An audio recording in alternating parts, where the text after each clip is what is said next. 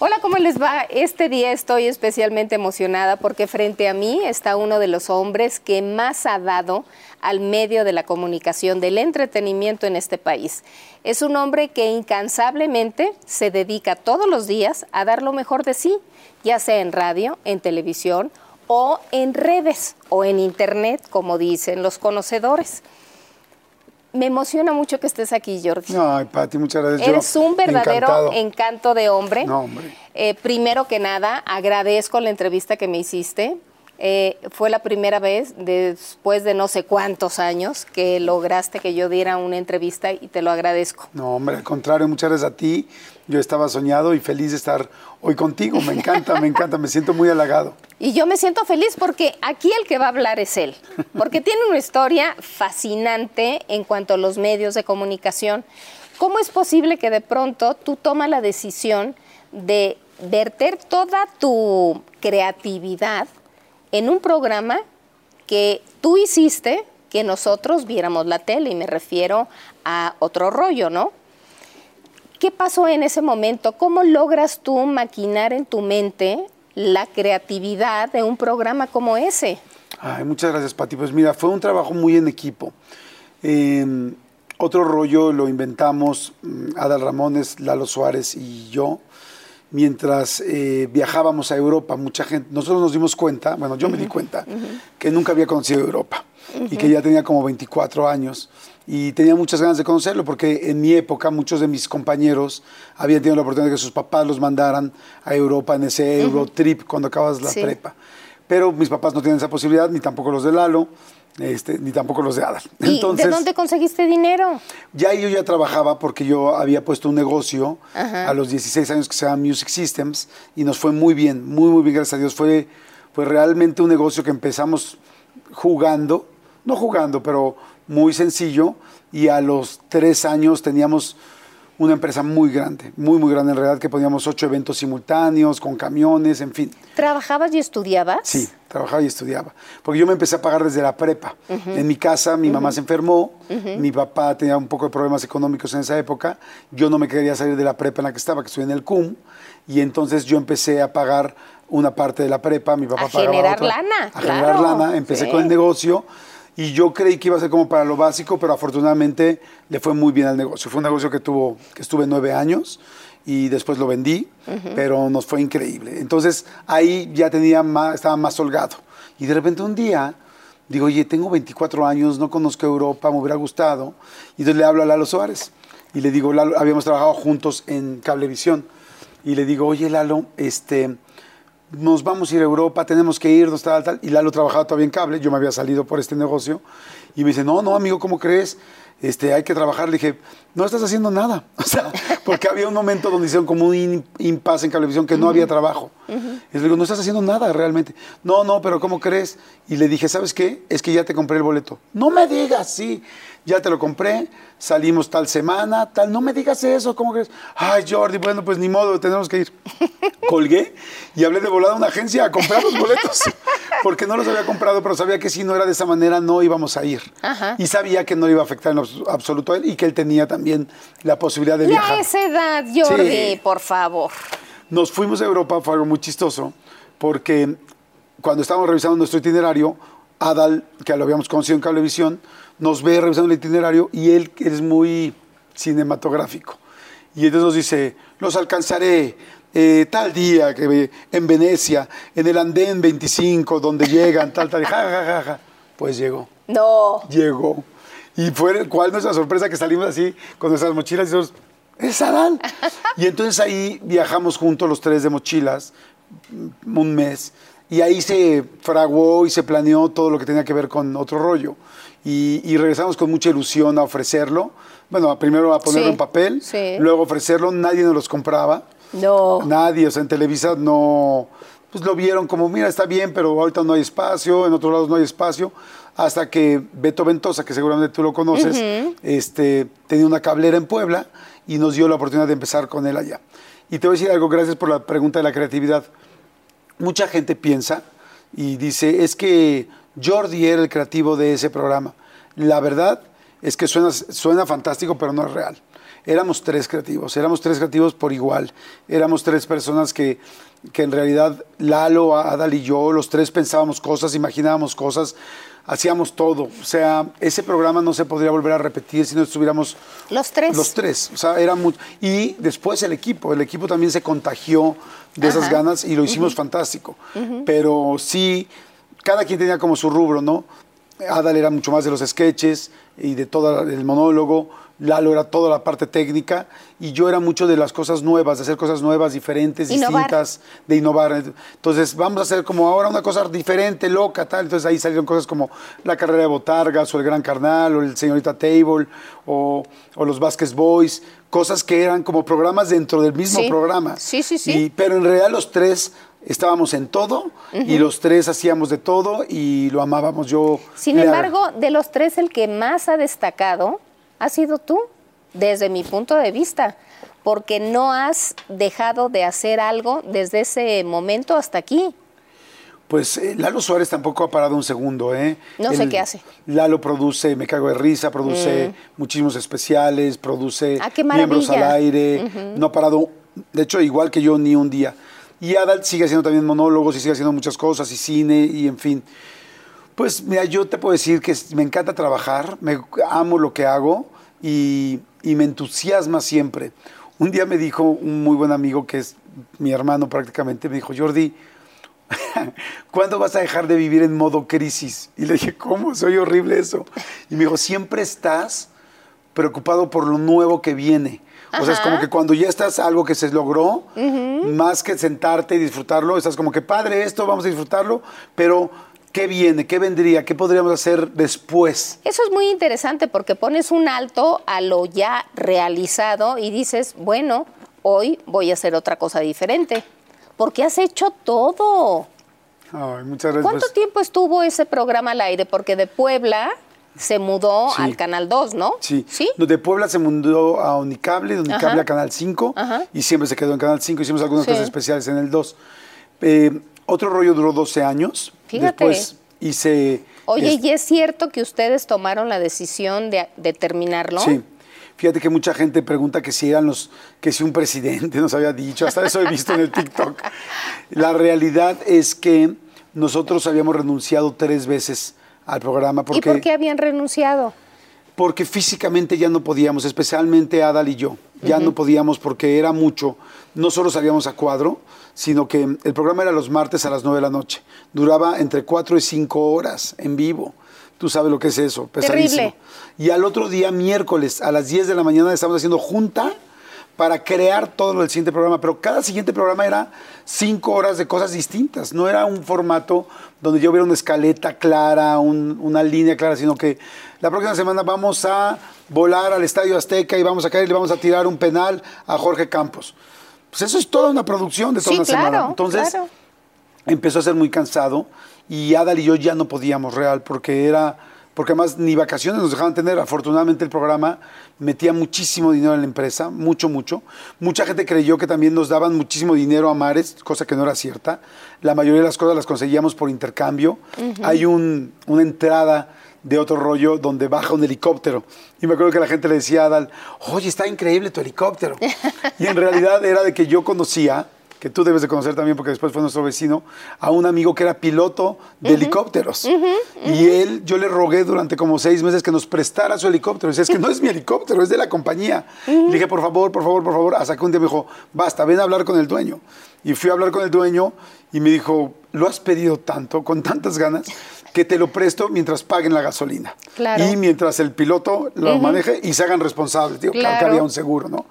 Entonces, otra de las entradas de otro rollo, por ejemplo, una de las primeras entradas que hicimos en cine, realmente en televisión no había presupuesto para hacer una entrevista. O sea, no es que no hubiera presupuesto, no había designado un presupuesto para hacer una entrada en cine. Lalo, Adal y yo pagamos de nuestro dinero nuestra entrada por el gusto de verla en cine. Entonces, renunciamos, regresando a la pregunta original, renunciamos porque estamos cansados y un día platicando con Lalo, Lalo nos decía, pero ¿por qué el programa va increíble? No, no, no. Y yo decía, ¿por qué nosotros dos queremos renunciar? Y Lalo no. Hasta que entendí, dije, ya sé qué es. Y se los dije a los dos, dije, ya sé qué pasa. Y dice Lalo, ¿qué? Que tú, amigo, cuando terminan las juntas, te quitas la oficina y puedes vivir una vida normal. Pero tú me vas a entender perfecto, Pati, porque eres productora y eres conductora principal de tu programa, pero nosotros no. Nosotros trabajamos como locos con la producción, trabajamos como locos con juntas, patrocinios, patrocinadores, clientes, todo, y salimos a la calle y siempre sigue tu trabajo. Oye, ¿cómo hiciste esto? Oye, tal, una pregunta. Entonces dije, estamos, perdón, exhaustos. Y, y no nos dejaron renunciar dos o tres veces hasta que la tercera o cuarta nos dieron la opción de decir, ok, descansen. Y ahí fue cuando terminamos. Y hoy te puedo decir que quizá nunca lo debíamos haber hecho, porque el programa hubiera durado tres o cuatro años más, pero por otro lado también todos los programas tienen eh, un momento fantástico y un momento donde empieza también a establecerse y a verse normal. Y creo que lo hicimos en un buen momento porque la gente siempre va a ver otro rollo como un parteaguas y eso Sí, sí me, lo hace, es. me hace muy feliz por, por todo el equipo que lo hicimos posible. Oye, Jordi, pero esa, ese, esa decisión que tomaron ustedes, pues también implicaba no nada más pasar unos días o semanas o el tiempo que fuera para sentarse y descansar. ¿Qué, pero qué pasó con los ingresos? Pues mira, en realidad pues ya tenemos nuestro ahorradito. Pero yo, a mí me pasó algo muy chistoso. Yo cuando acabó otro rollo, yo do- un año y medio antes había hablado con Nadal de que yo quería hacer mi programa yo en individual. Porque a mí me pasó algo muy chistoso. Eh, hubo una, lo platico muy rápido, una anécdota donde sale un día en el periódico Reforma los 20 mejores conductores de México. Y yo muy emocionado, me fui a mi casa, leí y puse hasta una hoja así para ir descubriendo uno a uno, porque yo soy como dinámicas de tele, entonces iba, Sí. a ver, estoy en el 20, ay, no, ojalá que no sea el último. Y de repente entraba yo así, es como, ay, no, el 20 es tal, ah, entonces quizás estoy en el 12, perdón, en el 15, y así iba, ¿no? Tras, tras, tras.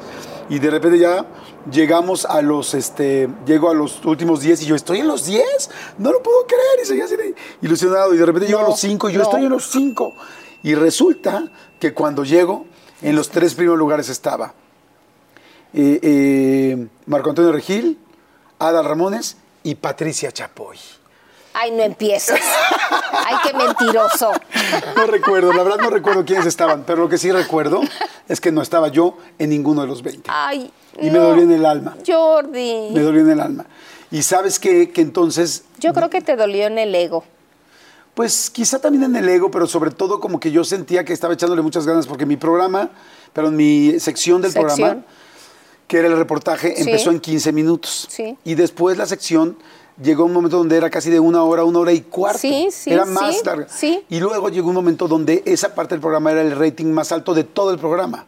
Entonces como que yo decía, ¿cómo es posible que Claro, yo tenga claro, estos claro. números y que la gente no me esté identificando como conductor? Y entonces ahí me di cuenta que yo seguía siendo para todo el mundo Jordi, el de Adal. Y entonces a mí me dio muchas ganas de ser Jordi. Incluso te com- comentaban ahí que eras el patiño Sí, de claro. Sí, me decían que era el patiño. Y luego llegó un momento donde me di cuenta que sí lo era en cierto momento del. No, no en todo momento del programa, pero al principio sí lo fui. Y al principio lo negaba y me enojaba. Y hasta que un día dije, leí lo que era patiño, pasó esto de. Sí. Pasó esto de los, de- de- del periódico y dije, pues quizás sí me estoy comportando como tal y necesito seguir creciendo. Pero lo más difícil era vivir a la sombra de Adal. Porque Adal es un hombre muy talentoso, extremadamente talentoso. Y además era quien originalmente había hecho la idea del programa y el que tenía la idea de hacer un, un- un talk show. Entonces nunca, nunca hubo una duda de que él iba a ser el conductor principal. De hecho, yo entré a cuadro porque Adal me insistió, porque yo no quería entrar a cuadro. Y Adal decía, no, es que lo hacemos fantástico juntos. Y entonces me convenció. Y este, entonces a partir de ese momento dije, soy Jordi el de Adal y tengo ganas de ya ser Jordi el de Jordi. Y entonces, eh, en los últimos años del programa, antes de que nos dejaran renunciar, yo le, dije- le platiqué esto a Ada, le dije, compadre, pasa esto, tal, tal, mejor tienes toda la razón. compadre de a de veras. De a de veras. ¿Sí son compadres? Somos compadres, exactamente. Ambos de ambos lados. Ajá. Y entonces, este, le dije, ¿sabes qué, compadre? Necesito alejarme de ti porque si no, nunca lo voy a lograr. Y me dijo, te entiendo, tal, pero no lo vio tan cercano, yo creo. De repente le dije, oye, voy a hacer un programa nuevo mientras esté otro rollo. Y me dijo, ok, yo te apoyo. La verdad Perfecto. fue muy, pues muy abierto y, y con mucho corazón de la amistad que nos unía. Me dijo, me duele en el alma, pero te entiendo. Entonces, antes de que nos dieran la oportunidad de terminar otro rollo. Yo ya había empezado con Está Cañón en Unicable con Manolo Fernández. Nos juntamos él y yo como productores y entonces dijimos, vamos para adelante. Y, y entonces el último año de otro rollo, yo a la vez estaba haciendo El este, otro. el otro programa, Está Cañón, y cuando acabó otro rollo, yo la siguiente semana ya tenía, seguía con mi programa. Claro. Y Está Cañón duró 11 años. Otro rollo 12 y Está Cañón 11. Entonces, pues no tuve un segundo para descansar. Nada. Por eso la parte económica no había tanta preocupación. Se resolvió Se rápidamente. resolvió. Sí, estaba resuelta previamente. ¿no? Pero yo fíjate que cuando me voy de otro rollo, me dice Adal, bueno, ya luego regresamos. Y le dije, amigo, te quiero decir una cosa. No. Yo no voy a regresar. Y me dijo, ¿estás jugando? Le dije, no. ¿Y qué tal si no te va bien? ¿Y qué tal si no pegan las cosas? Le dije, si no me va bien significa que no funciona para esto. Pero quiero descubrirlo de una vez. Quiero saberlo de una vez y si no me dedicaré a otra cosa. Pero yo no puedo regresar a otro rollo porque sería regresar un paso y dos o tres pasos atrás y yo ya no puedo seguir siendo pues esta sombra que no era a propósito de él en lo absoluto, era una Se dio, circunstancia que se dio. Le dije, pero no puedo. Y me dijo, ¿estás jugando? Le dije, no. Por eso, esto fíjate, creo que nunca lo había dicho, cuando se hace el regreso de otro rollo hace cuatro o cinco años, yo jamás ni siquiera estuve considerado porque yo fui muy claro. Porque después, varios años después, me decía, ya vamos a regresar, ya regresemos a otro rollo. Y dije, amigo, te lo dije ese día y lo dije en serio. Y lo me vaya bien o me vaya mal, yo no voy a regresar. Por eso nunca regresé. Pero tú vienes de un programa que a final de cuentas fue tremendamente exitoso. Obviamente se te abren las puertas de la popularidad, de la fama, y de pronto esa parte de ti muy ególatra que tenemos todos, ¿cómo lo manejaste? Porque una, una es, uno es el público que te ve en, en Televisa y otro en cable. Fíjate que, fíjate que no, no me pegó mucho, sinceramente. Tired of ads barging into your favorite news podcasts? Good news. Ad-free listening is available on Amazon Music for all the music plus top podcasts included with your Prime membership.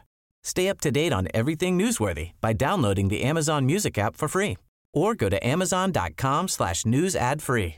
That's amazon.com slash news ad free to catch up on the latest episodes without the ads. Hey, I'm Ryan Reynolds. Recently, I asked Mint Mobile's legal team if big wireless companies are allowed to raise prices due to inflation. They said yes. And then when I asked if raising prices technically violates those onerous two year contracts, they said, What the f are you talking about, you insane Hollywood ass?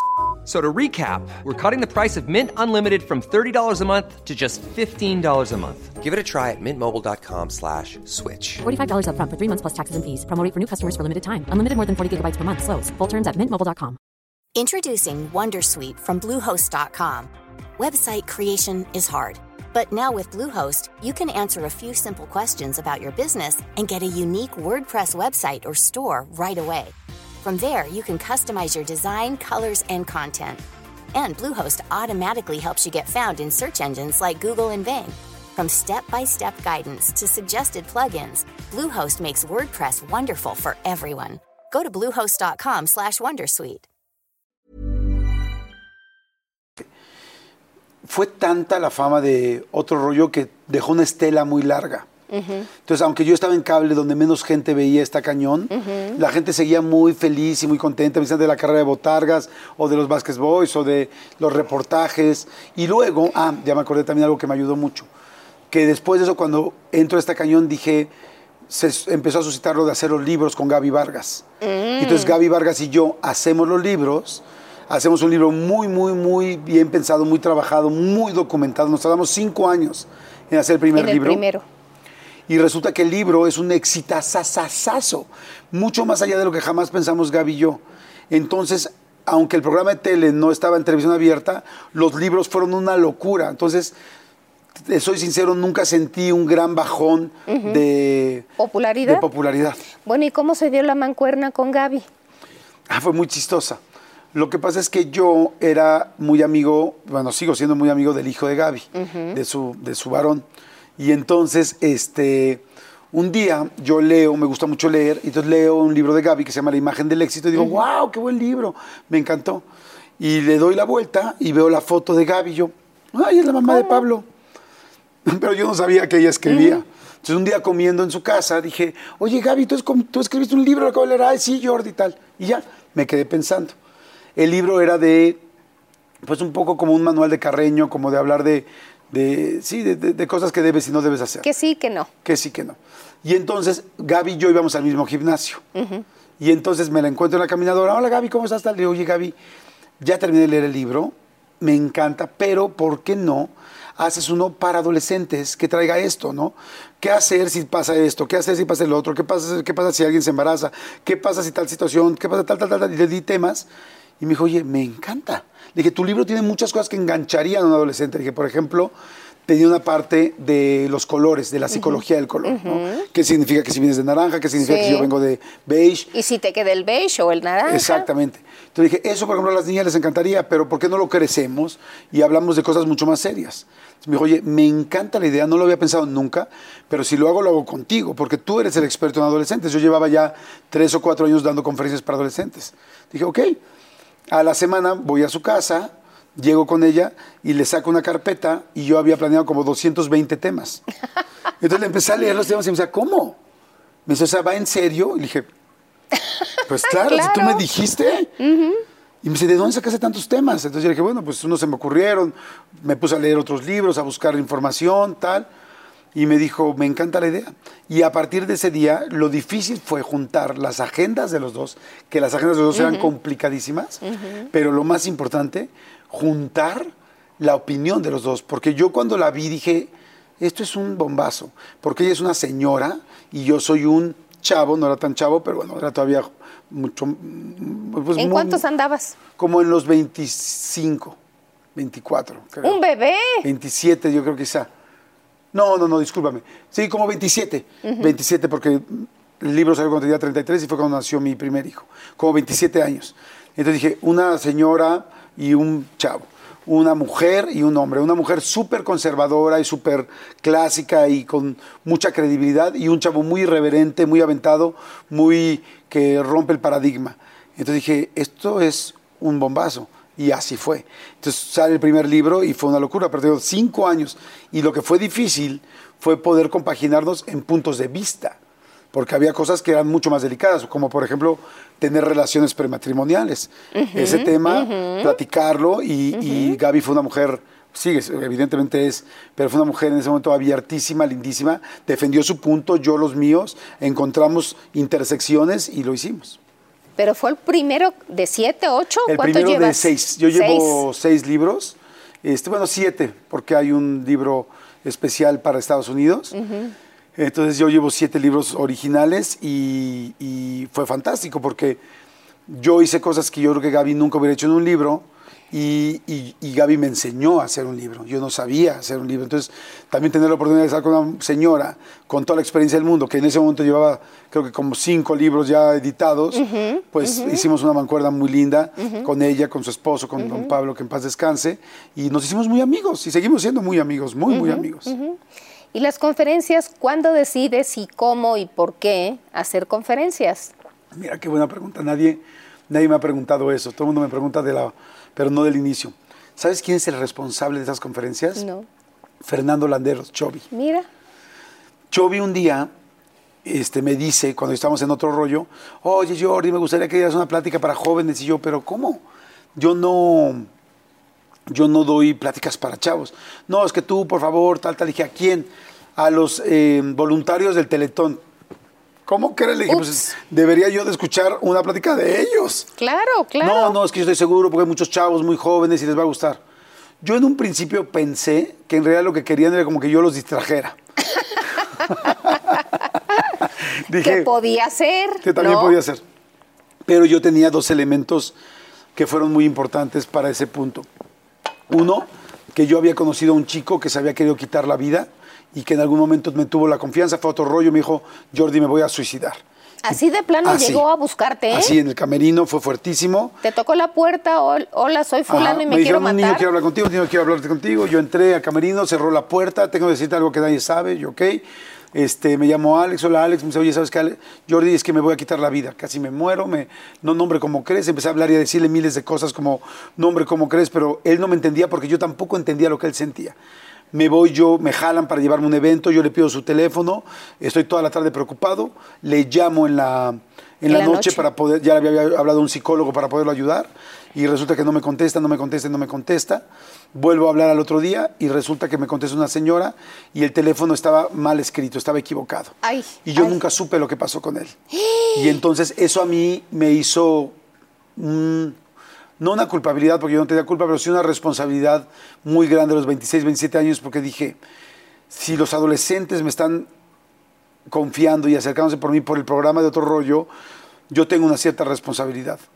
Y al mismo tiempo yo había leído alguna vez que cuando tú logras que una persona se ríe, cuando la persona se ríe, la persona baja la guardia y tú puedes meter la información. Por eso en las comidas de negocios tanta gente quiere que haya alcohol, ¿no? Para relajarse. Para relajarse y que haya ese ida y regreso. Entonces yo había leído esas dos, bueno, yo tenía esas dos experiencias. Entonces, cuando me subo a dar a la conferencia con Fernando, con Chovy y con su gente, ¿Cuánta gente había ahí? como unas 400 personas, yo creo. Cuando me subo a dar la plática, uso eso. Uso toda la comedia y todo lo que me habían dado, pues las tablas. De herramientas. De herramientas para hacerlos reír. Y cuando ya estaban riéndose, meto la información de suicidio, de autoestima, cosas que había preparado. Y entonces funciona muy bien. Y les costó mucho trabajo convencerme que me subiera al escenario, pero les costó más trabajo bajarme. porque me encantó, porque como que conecté con la gente, ellos conmigo, y de a partir de ahí hasta hoy llevo pues 25 años dando conferencias, pero ahora no solo doy para jóvenes, doy para papás de adolescentes y ahora doy para empresas, para fuerzas de venta, muy motivacionales. No es lo mismo hablar a una cámara de televisión que de pronto hablarle a 400, 500 o miles de personas en vivo. Sí, es, es diferente. Este, me gusta mucho la interacción, esa retroalimentación, porque yo que no soy actor, es como para mí como, para, como hacer teatro. Sentir esa retroalimentación inmediata o esa preocupación o ese no le estás gustando. ¿no? Pero te voy a contar una cosa que me pasó alguna vez que es muy íntima, pero, pero interesante, porque estoy seguro que habrá, gente que le pueda funcionar. Hubo un momento donde yo me di cuenta que tenía como un eh, como una huella de abandono muy fuerte en mi vida. Porque yo daba la conferencia y empecé a dar conferencias y las sigo dando para mil personas, dos mil, tres mil, mucha gente. Y de repente yo veía a una conferencia de tres mil personas, 2.999 riéndose, asintiendo, tal, y veía a uno serio y callado hasta el frente o en un cierto lugar. Sí. Y yo de repente me olvidaba de los 2.999 y empezaba a darle la conferencia a, A él. él. Y era así de, porque entonces esto, porque tal, tal, era como, no sentía que yo hubiera hecho un buen trabajo hasta que tuviera su aprobación. Claro. Y eso no tenía que ver con él, tenía que ver conmigo Con tu historia. con mi historia, con mis dolores, con mis ausencias, con mi tal. Y ahí me di cuenta que a pesar de estar en la tele o dando una conferencia con tanta gente, puedes tener problemas y dolores de autoestima y tienes que trabajarlos. Y empecé a tomar terapia y empecé a hacer cosas pues para poder mejorar. Y, y hoy, si voy a una conferencia y hay 10 personas que no volteen o 100, no me preocupan, me ocupo de los demás. Empezaste a tomar terapia por tu buen desempeño en las conferencias y para tener más información en las conferencias No, mira, o para sanarte tú. No, para sanarme yo. Yo empecé a tomar terapia en realidad en esas épocas, pero un poco antes, porque mi papá tuvo un problema de alcoholismo muy serio. Y, y yo tuve como, y mi mamá estuvo muy enferma desde muy joven. Mi mamá tuvo efisema pulmonar con muchas complicaciones desde que yo tenía como 13 años, 14. Entonces, y mi papá tenía problemas de alcohol, entonces tanto mi hermanita como yo tuvimos como mucho, pues una sensación de abandono sin, digo, mi papá era una enfermedad, no era algo que quisiera, y mi mamá también era una enfermedad. Sin embargo, pues sucedía esto. ¿Nacieron ustedes aquí? Sí, los dos nacimos en la Ciudad de ¿A México. qué se dedicaba tu papá? Mi papá a comprar y venta de autos, Ujú, ¿y de autos mamá? usados. Y mi mamá era, eh, trabajaba eh, cuando llegó Swatch a México, trabajaba de representante de Pierre Cardin en México. Era una mujer muy socialité y muy de relaciones públicas y muy de, de mucho mundo. No me acuerdo que cuando viajábamos, yo le decía, mamá, por favor, no, porque mi mamá viajaba con sombrero. O sea, mi mamá era una ultradama en toda la extensión de la palabra. Y a mí, pero a los 11 años era, y la verdad era una mujer también muy guapa. Entonces le digo, mamá, te volteé a ver todo el mundo. Me daba pena, ¿no? Una mujer muy decente y muy de relaciones públicas. Era un cascabel, era una mujer muy linda, pero luego lamentablemente le da efisema pulmonar, le tienen que inyectar durante muchísimos años cortisona, sube muchísimo de peso y llegó un momento muy rápido, lamentablemente, donde ya no se podía mover ni siquiera de su cuarto, ¿no? ¿Qué edad tenías tú cuando te das cuenta de que tu papá es alcohólico? Yo creo que como unos 10 años. ¿Y cómo te diste cuenta? Pues me di cuenta porque pues todos los días llegaba agresivo, mm, gritando, eh, diciendo malas palabras. eh, evidentemente ya lo veía en su cara, en su forma de ser. Nunca fue agresivo físicamente conmigo, pero su tono era muy fuerte, su y yo como que siempre fui como muy Robin Hood desde chiquito, muy defensor, entonces yo me le ponía al tú por tú. Y aunque nunca te Pero, digo, ¿por qué te ponías así? ¿Agredía a tu mamá o a tu hermana? No, nunca, nunca las agredió físicamente, pero su tono, su forma, sus cosas. Pues las- era una agresión, Sí, ¿no? exacto, agresión bueno, verbal. Sí, agresión, tienes razón. Sí. Era agresión verbal. Entonces yo era como, papá, otra vez, papá, ¿por qué tomaste? Papá, tal. Y entonces, entonces él me enfrentaba con palabras, Sí. pero además fue muy fuerte porque mi mamá y mi papá ya no se llevaban y en la casa solo había tres recámaras y en esa recámara mi papá se fue a dormir a mi recámara. Entonces toda la noche gritaba, decía, pues po- pobre, ¿no? Porque, pues, digo, después... Hoy, día, hoy día lo entiendes porque eres un hombre maduro, y, pero cuando lo estás viviendo es terrible que suceda esto eh, y sucede, porque no es nada más tu caso, es el caso de muchas familias. Lamentablemente un enfermo de alcohol enferma a la familia, Sí. ¿no? Sí, así fue. Y así fue. Y, y sí, empezó a enfermar. Hoy lo entiendo. Mi papá dejó de tomar los últimos 10 años de su vida. Fueron fantásticos. Fue a terapias, fue, estuvo internado, fuimos toda la familia. Pero en medio de eso sí hay mucho dolor. Me acuerdo que las cosas que más me dolían era que no llegaba a mi, a, a mi no, a mi primera comunión sí, pero no llegaba a mi graduación de secundaria, de prepa, cosas muy importantes. Y esos dolores no te los quitas nunca, ¿me explico? Hasta que un día entiendes que ni él mismo se dio cuenta de que te estaba lastimando y que no lo hizo a propósito. Claro.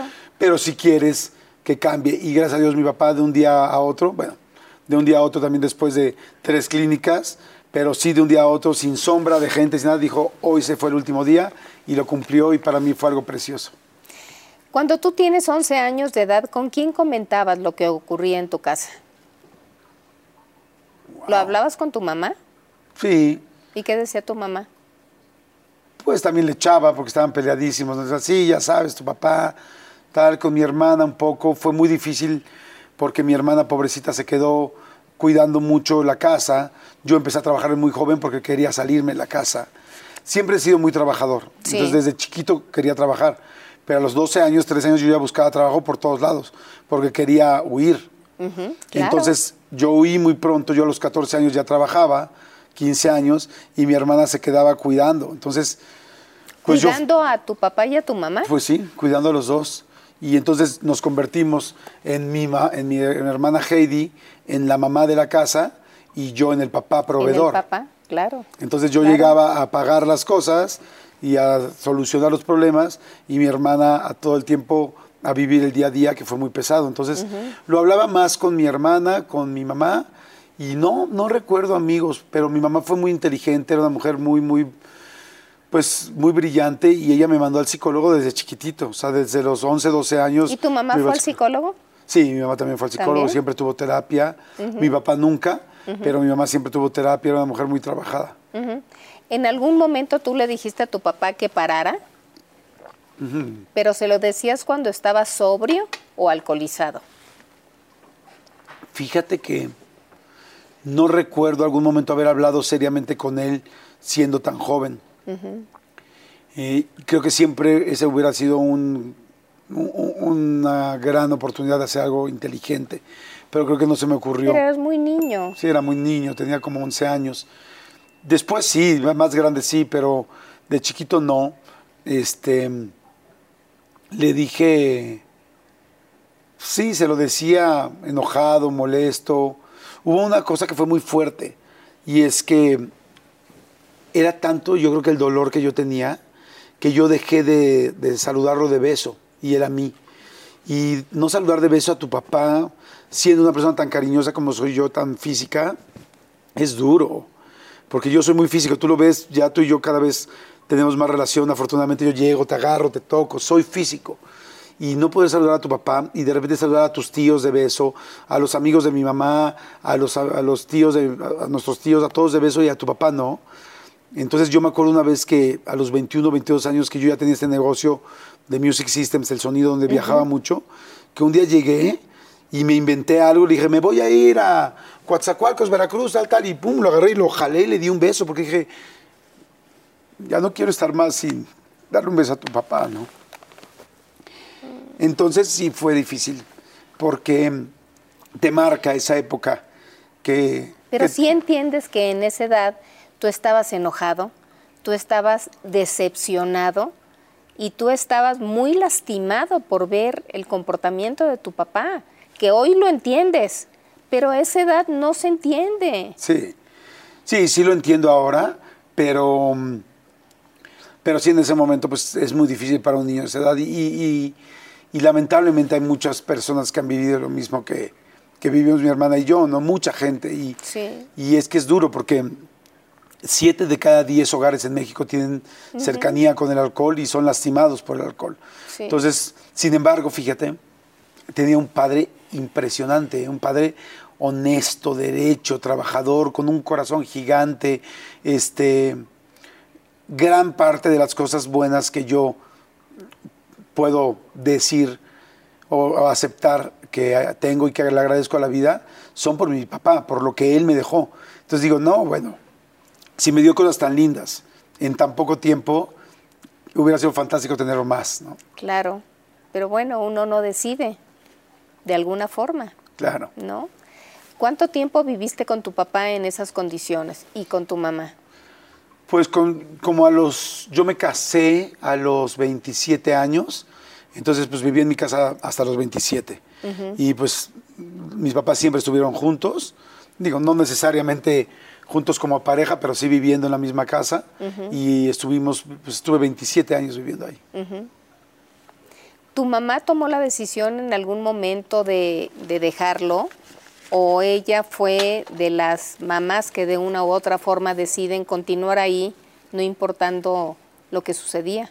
No, eh, yo creo que ellos lo hablaron en su momento, ellos sabían que estaban muy mal desde el principio, o sea, desde muy joven la relación, y dejaron de ser pareja, pero siempre se apoyaron. O sea, nunca los volví a ver como pareja. Creo que la última vez que los vi como pareja, fíjate, ahora que pasó lamentablemente lo de Chabelo, decía yo en mi programa de radio, en Nexa, que, que el recuerdo más lindo que a mí me dejaba Chabelo era las últimas veces que vi a mis papás enamorados, acostados en la cama, todavía juntos, y los niños, nosotros a los pies de la cama viendo Chabelo. Entonces, muy, muy rápidamente se dejaron de, de- dejaron de ser pareja y como que lo tenían muy entendido los dos. Pero aún así te digo, mi papá siempre sobrio, siempre cuidó y estuvo pendiente de mi mamá, y mi mamá siempre estuvo también pues apoyando a mi papá en todo lo que podía, a excepción de cuando había agresiones, ¿no? Pero te digo, lo que sí recuerdo es que nunca hubo una agresión física, sí verbal, pero también te mentiría si fuera una agresión psicológica fuerte de tú no vales nada, no. No, era más bien, vengo borracho, estoy hasta la madre de todo, eh, todos a chiflar a la loma y yo me voy a dormir. ¿Una situación así puede llevar a que tu papá eh, perdió trabajos? Sí, sí perdió mucho trabajo, perdió muchas complicaciones, tuvo muchas complicaciones. A mi mamá, por otro lado, le iba muy bien y entonces yo viví en una dualidad muy chistosa, porque por un lado, a veces las cosas iban mal con mi papá, aunque siempre te digo, fue muy trabajador, eh, pero eran más sencillas y de repente con mi mamá, de repente era jauja, ¿no? Me acuerdo yo que por un lado de repente mi papá me decía, vamos al centro. Y con lo que tú te compras unos jeans que quieres, porque siempre fui como un niñito que quería los jeans específicos de tal marca y tal, este, mi papá se burlaba de eso. Me decía, ¿cómo? Con lo que compras esos jeans te compro seis en el centro. Entonces, vamos al centro y nada más te voy a comprar dos en el centro porque no necesitas más de dos. Y entonces para mí era como, oh, yo quería mis jeans así, ¿no? Y de repente mi mamá, por otro lado, me llevaba a Estados Unidos a la tienda de juguetes, que tú y yo sabemos lo que era ir a Estados Unidos hace 40 años, y llegaba y me entraba a la puerta y me decía, en lugar de decirme tienes tantos dólares, me decía tienes una hora. Lo que, lo que, Lo que lo que quieras. quieras en una hora. Y yo salía con dos carritos. O sea, entonces yo vivía en una ambivalencia muy fuerte, pero fíjate que hoy le agradezco enormemente, porque mi mamá me enseñó a rozarme en un mundo que hoy me ha dado muchas cosas, pero mi papá me enseñó todavía algo mejor, y es a disfrutar las cosas sencillas de la vida.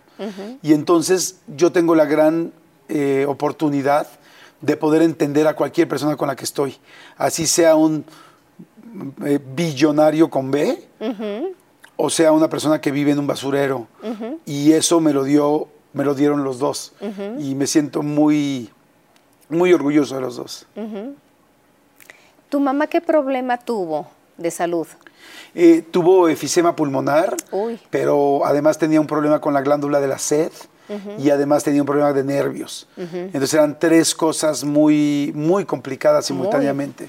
y, y algo que me sorprendió es que a pesar de todo, siempre fue echada para adelante, siempre fue divertida. Tal, yo me acuerdo de ella sentada en su cama, cuando ya no podía literal ni bajar las escaleras del cansancio, con- conectada al oxígeno 24 horas, y teníamos una rana de estas, la rana René, ¿te acuerdas cuando salió una bebé Sí. hace mucho tiempo que traía Sí. su trajecito de bebé? Sí. Y la sentaba al lado, y me da mucha risa porque llegaba yo, y le decía, siéntese bien, y le pegaba la rana.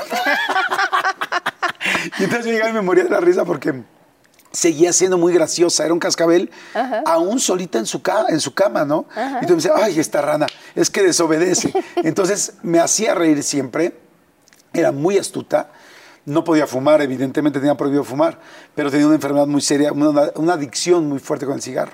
Entonces vivíamos en una privada, en la privada pues había un policía en la caseta de la entrada y ella le, llama, le echaba un grito al policía Ajá. y llegaba el policía y sin que nosotros viéramos, agarraba de estas canastitas del baño del club y entonces la amarraba con un, con un, ala- con un listón y este, entonces la bajaba y le bajaba el dinero y decía, cómprame unos cigarros. No. Cómprame unos cigarros, por favor, y cómprate tres cocas. no, no, no, era muy inteligente.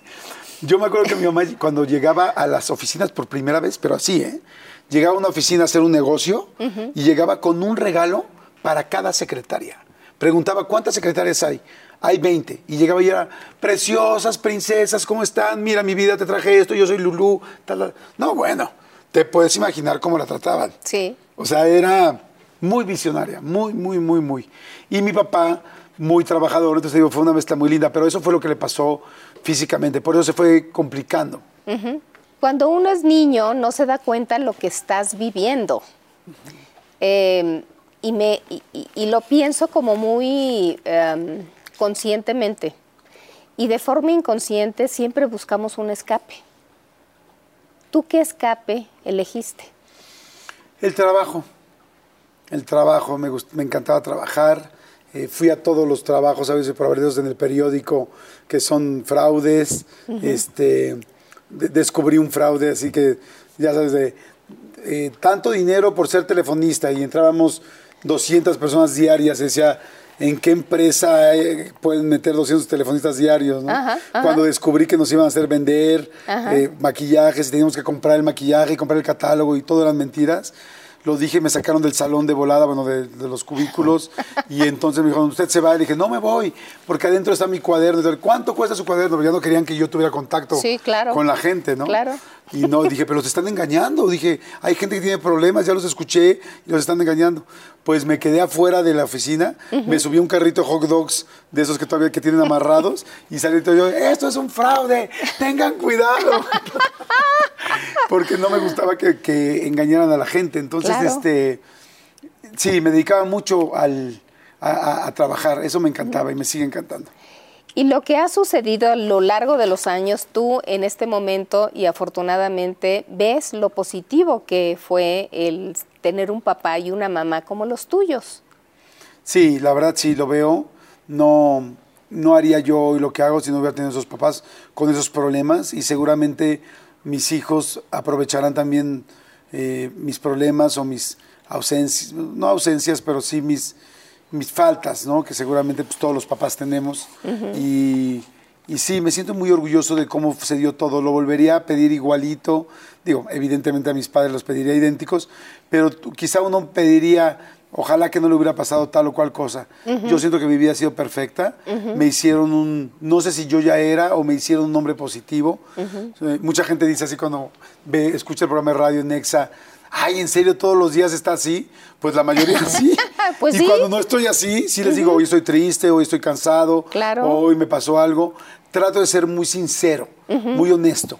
y este, pero sí, la mayoría de las veces estoy contento y feliz y animoso. Entonces, eso, pues a la gente le gusta, pues ya son casi 20 años de radio. ¿Cómo viviste la pérdida de tus papás? Eh, fue muy chistoso. La de mi mamá fue muy larga porque desde que a mi hermana y a mí nos dicen que tiene efisema pulmonar, nos dijeron que eso iba a ser inminente y que no iba a vivir más de un año. Entonces ahí fue una pérdida muy, muy, muy preconcebida, donde la, la sufrimos mucho, donde yo le escribí una carta de despedida que fue así un dolor tremendo de sentarme a escribir la carta, fue muy difícil pero bueno, al final lo, lo pude hacer. Y ¿Qué le dijiste en la carta?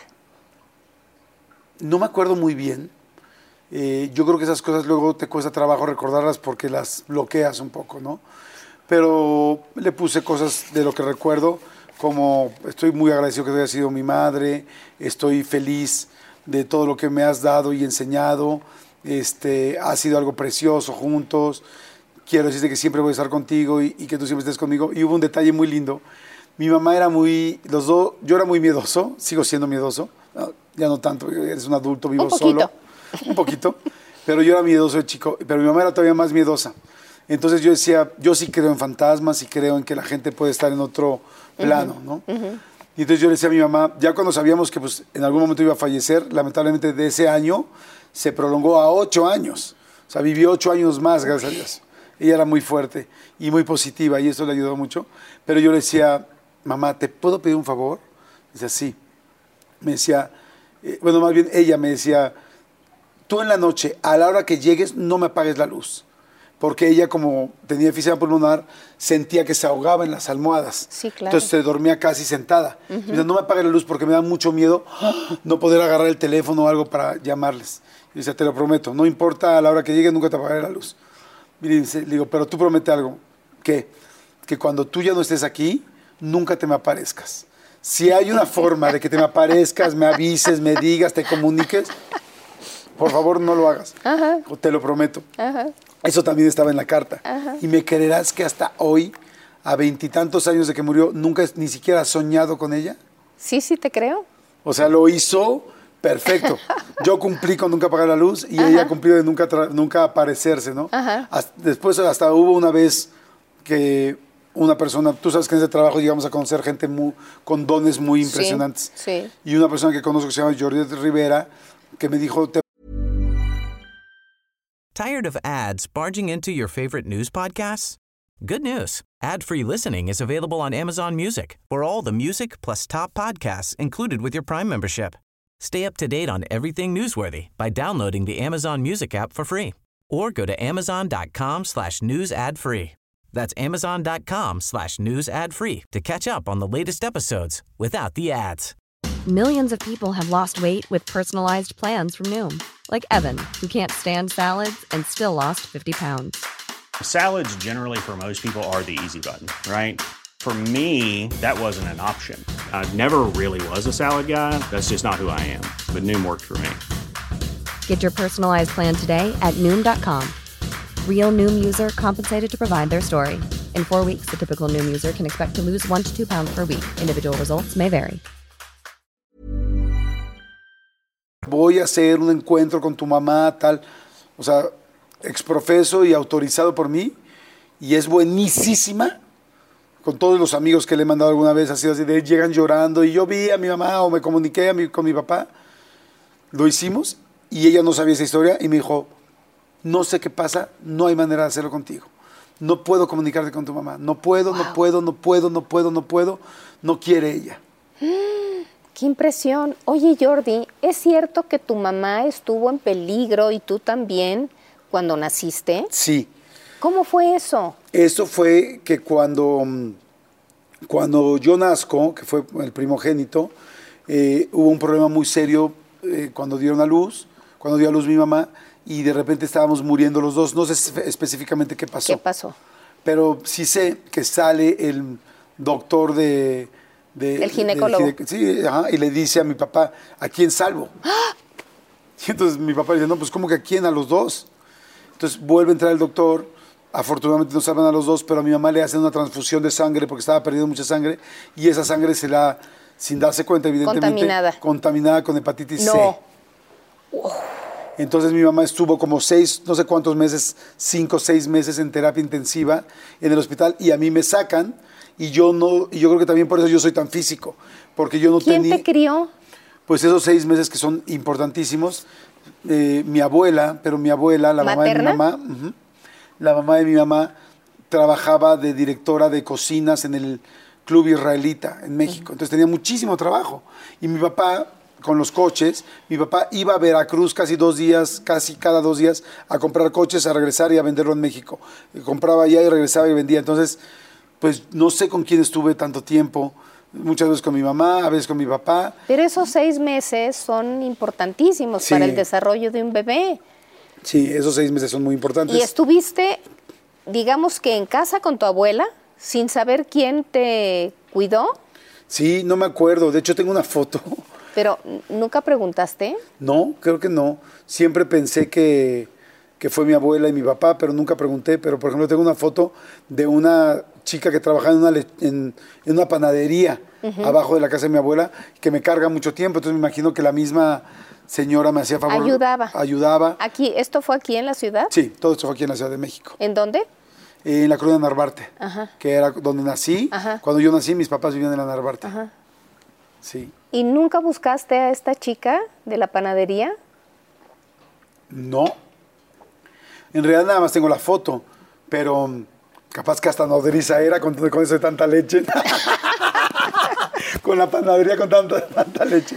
No, Con tanto este, pan. Con tanta leche y tanto pan.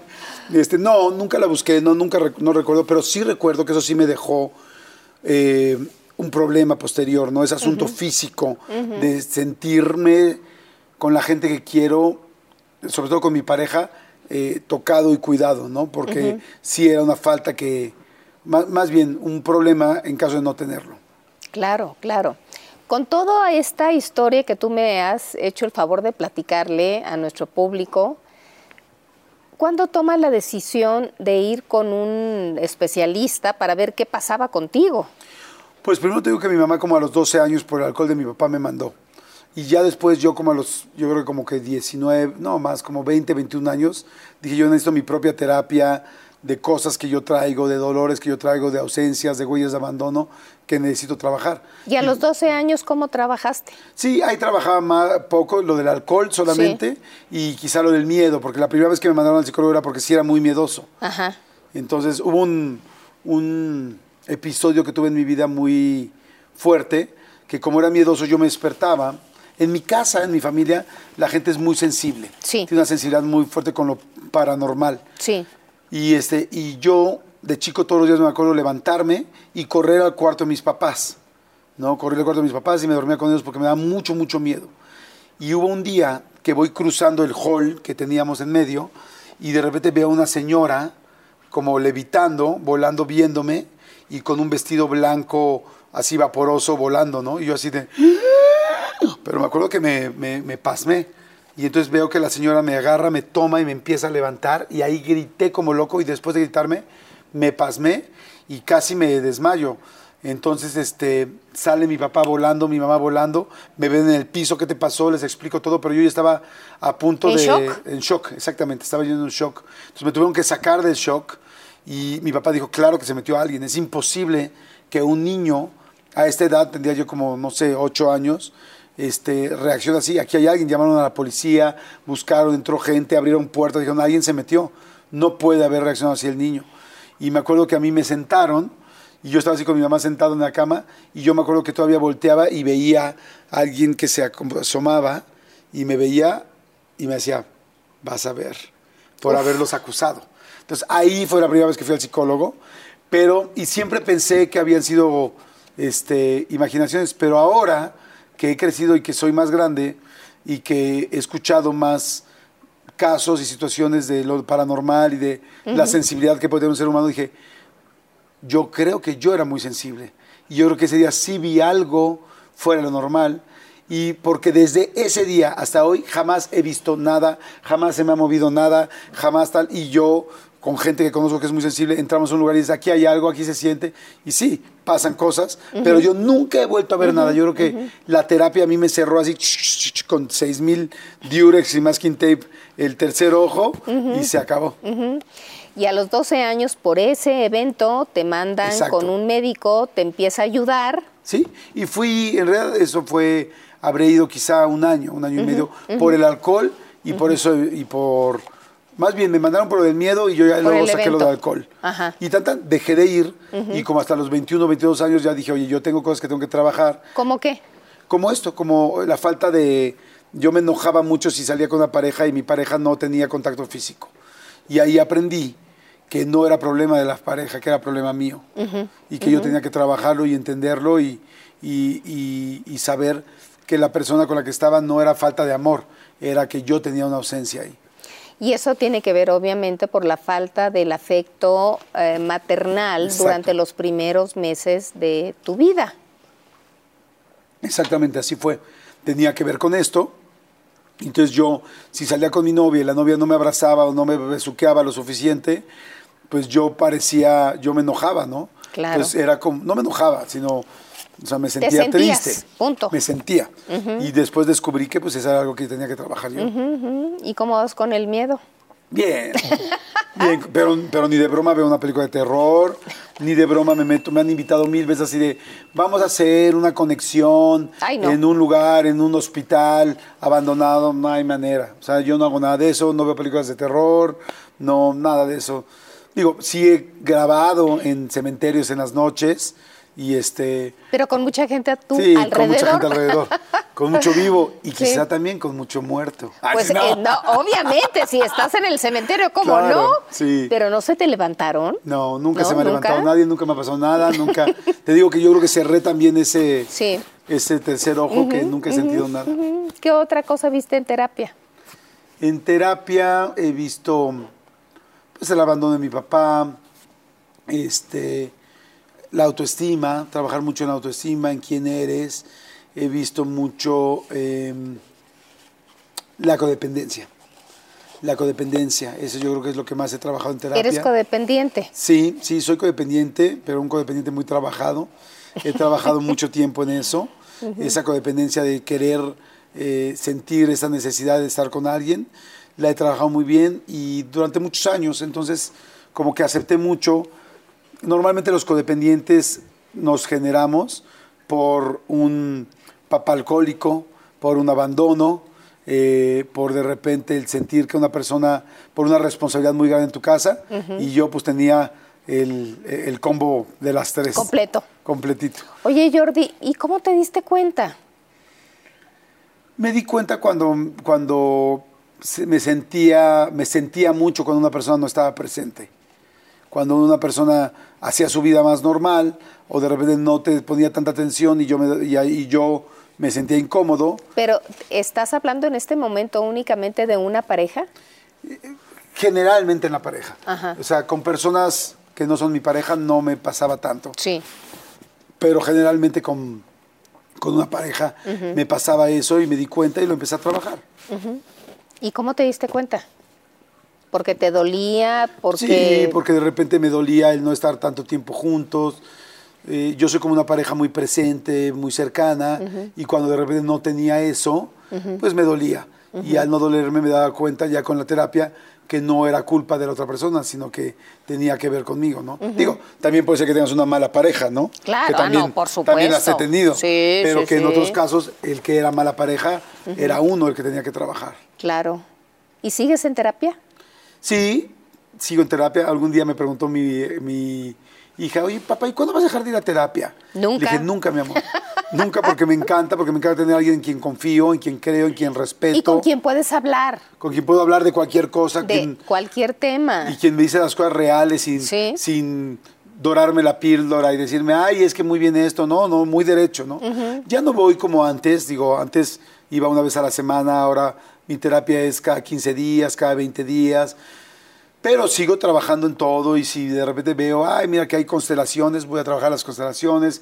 Ahorita acabo de hacer el Camino de Santiago, que me tenía muchas ganas de ¿Cómo te hacerlo. fue? Ay, me fue increíble, increíble. ¿Y cuál de todos hiciste? Hice el camino francés, que es un camino que empieza en, ay, ¿cómo se llama? Este, bueno, no recuerdo el nombre, este, pero caminé cinco o seis días, 25 kilómetros diarios. ¿En para- cuánto tiempo? En una semana. No, cinco horas por Ah, eh, sí, como día. cinco horas al Cinco día. horas cinco al horas día. al día, 25 kilómetros, 30 Sí. kilómetros diarios. Me encantó.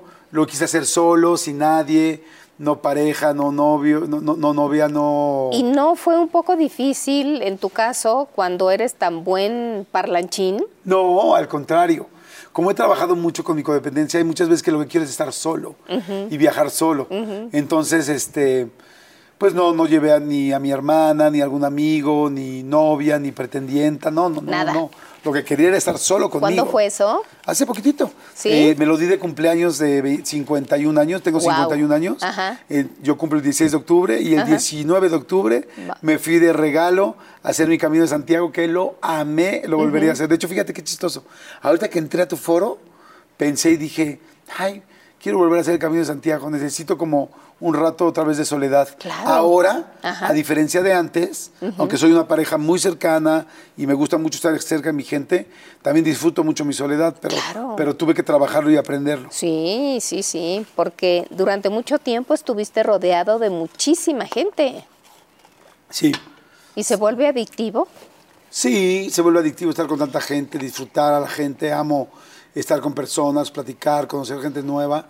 De las cosas que más amo en mi vida es viajar y conocer gente nueva, en cualquier lugar, ¿no? En una entrevista como esta, en una situación complicada, un taxista que los admiro y los respeto mucho, o alguien de una plataforma, me subo, platico. Pero ahora también he aprendido a estar mucho tiempo callado y hay veces que hago un viaje solo, me gusta mucho viajar solo, y a veces que ni siquiera hablo en español para que no vean que hablo español. De Llegas tanto tu que hablo- mascarilla. claro, de tanto que hablo en mi día a día, Sí. de repente quiero estar callado. Me imagino que a ti te debe pasar también de vez en cuando. Oye, Jordi, ¿y de amores? ¿Cuándo te enamoraste por primera vez? ¿Cuándo me enamoré por primera vez? Se- hasta te brillan los ojos, ¿eh? Es que soy muy enamoradizo. Casi te puedo decir que la primera vez que me enamoré fue en primero de primaria o segundo de primaria. o sea, estoy pensando en esos amores. Mm, creo que la primera vez que me enamoré fue de, de mi esposa Rebeca. Ajá. Me enamoré muy fuerte. Ujú. ¿Qué edad Este, tenías? 29 años, 27 años. ¿Y ella por 27 ahí? años. No, ella era mucho más chiquita, ella tenía como 19. Ajá. Y este, ahí fue la primera vez que me enamoré profundamente. Estuvimos casados 18 años. ¿Cómo se conocieron? Ay, fue una, fue una historia muy linda. Yo estaba soltero. Soy bueno para estar de repente soltero un rato. Y este. Más bien, no, no soy bueno para ser soltero, sino que soy muy selectivo. No, Me espero mucho hasta que encuentre a la persona correcta. Y, este, y entonces un día estábamos en otro rollo y en mi reportaje de otro rollo eh, se, se, este, se estilaba hacer algo físicamente. Entonces ese día dije, ¿por qué no hacemos un reportaje de rescate alpino? Sí, y entonces dije, ¿por qué no, aprovechando los foros de Televisa, que son tan altos, tú conoces Televisa San Ángel, que son muy, muy altos los foros, este, dije, pues nos bajamos rapeleando, que eso va a llamar la atención, nos va a dar rating, y abajo que haya una persona accidentada a la cual le damos respiración de boca a boca, eso nos Primeros va a dar rating, auxilios. y primeros auxilios. ¿Va? Va. Así lo vamos a hacer, perfecto. Y entonces yo les pedí, dije, busquen a una chica, una modelo que nos ayude con esto. Perfecto. Y resulta que este resulta que este que cuando yo llego, yo era jefe de piso, además de productor del programa, era jefe de piso, entonces estaba, pues tú ya sabes, vuelto loco. Y entonces volteo y veo a la chica y dije, mira, qué guapa está, qué linda está. Y yo nada más llegué y dije, oye, bienvenida, muchas gracias, gracias por ayudarnos, tan, tan. Y este, ahí le explicaron que se tenía que acostar, todo el asunto. Hacemos el rapel, bajamos, y cuando bajamos ella tenía que hacerse, pues, la accidentada. Pero iba vestida perfecto, toda de negro, con un cinturón dorado, me acuerdo perfecto. Y yo dije, bueno, no está accidentada, iba al antro. O sea, viene como que va a cenar al San Angelín, está, está accidentada, no sé qué hace así vestida a la mitad del bosque. Entonces ella se empieza a reír, creo que hubo como bonita química, pero en ese, en ese momento Adal estaba casado y yo había diseñado la dinámica para que fuera yo el que le daba la respiración de boca a boca. No por darle respiración de boca a boca a nadie, sino por que el programa saliera bien. Pero resultó que sí era una mujer muy guapa. Entonces le doy respiración de boca a boca y cuando se la doy, la verdad, es que soy enamoradizo, ¿eh? Siento los labios ricos y digo, "Mm, qué ricos labios. Yo creo que la hago mi novia. Y desde luego le vuelvo a dar respiración y dije, no, no, no, no. Más bien me voy a casar con ella. Y pues cuál resulta que ya, bueno, acaba el, acaba el, este, todo el asunto, le tuve que dar la respiración, el- todo este asunto, y después, nada más al final, como yo corría, volteé y dije, mil gracias, te lo agradezco muchísimo, este, lo hiciste perfecto, gracias, bye, tan, tan. Pero a las dos o tres semanas dije, oye, qué guapa era. Y a la persona que nos llevaba las modelos regresa a hacer un sketch o algo y a llevar a otras chicas y chicos. Dije, oye, casualmente la niña que vino ese día no sabrá si es soltera y le podrás, y si lo es, le podrás preguntar si me da su teléfono y me dijo, no, no, te doy su teléfono. Le dije, no, no, no, no, no, es lo último que quisiera, como que te llamó el productor del Sí, programa. Le dije, sí, no, sí. no, no, pregúntale primero Sí, si se lo puedo sí. dar. No, es soltera y le va a usar. Le dije, no, por favor, pregúntale. Pregúntale, Y claro. si está de acuerdo, me lo das, si no, no. Claro. Entonces me lo dio así y entonces le llamé por teléfono un día y le dije, hola, ¿cómo estás? ¿Quién habla? Le dije, hablamos de rescate alpino para ver si no necesita otra respiración. y entonces se rió y me dijo, ja, ja, qué risa. Me dijo, este, por el momento estamos viendo algo así. Le dije, ah, qué bueno, gracias. Y me dijo, ¿qué pasó? Y le dije, no, la verdad te quería invitar a tomar un café. Y ella, pues en su plan, no sé, pues de, pues de una chica, me dijo, ¿y cómo por qué o qué? Y le dije, ah, le dije, pues porque me gustaste y me gustaría conocerte, porque no sé cómo eres. Y necesita- me gustaría que me conozcas para ver si te gusto y para ver si te gusta cómo soy. Entonces se quedó así como de, Más "Wow". que directo. Entonces me dijo, wow, me dijo, ok. Fuimos a tomar un café. Ese día no hubo mucha conexión. Me acuerdo que me encontré a Erika Buenfil entrando al café donde estábamos y Erika se sentó un rato y platicamos. Tal, tal. Entonces como que teníamos nada más una hora y media y de la cual nos aventamos como media hora con Erika. Entonces no ¿Y tuvimos... por como- qué hora y media nada más? porque ella tenía que ir a trabajar. Ah, ok. Ella tenía un evento y, y yo la acompañé, ¿no? Y bueno, la acompañé a su coche y ella ya Sí. se fue a su comercial o lo que iba a hacer. Y este y después volvimos a salir y ahí fue el flechazo. Y de ahí ya no paramos, nos casamos. ¿En cuánto tiempo?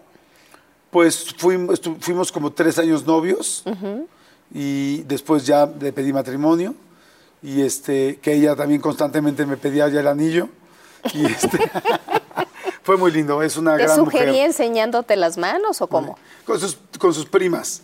Sus primas eran, ya, oye, ¿el anillo cuándo? Tal, tal, tal.